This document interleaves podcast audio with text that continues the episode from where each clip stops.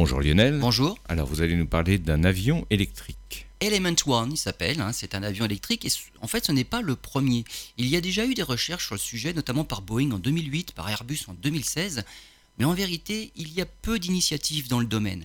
Avec Element One, une entreprise de Singapour s'engage bien plus loin avec un projet d'avion quadriplace autonome électrique qui fonctionnera grâce à des piles à combustible.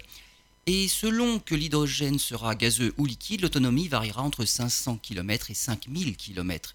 C'est un marché de niche en fait pour le transport occupé actuellement par des vols privés pour relier aéroports et aérodromes. L'entreprise de Singapour, HES, indique travailler avec des startups françaises. Il est d'ailleurs envisagé une installation dans le pôle Aerospace Valley à Toulouse. Le marché français est à développer avec par exemple le service de co-avionnage français Wingley et surtout les aérodromes orphelins à desservir.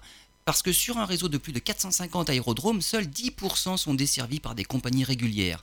Le PDG de Wingley envisage de relier les 90% restants avec un service de taxi volant interrégional zéro émission. Le premier prototype est prévu pour 2025.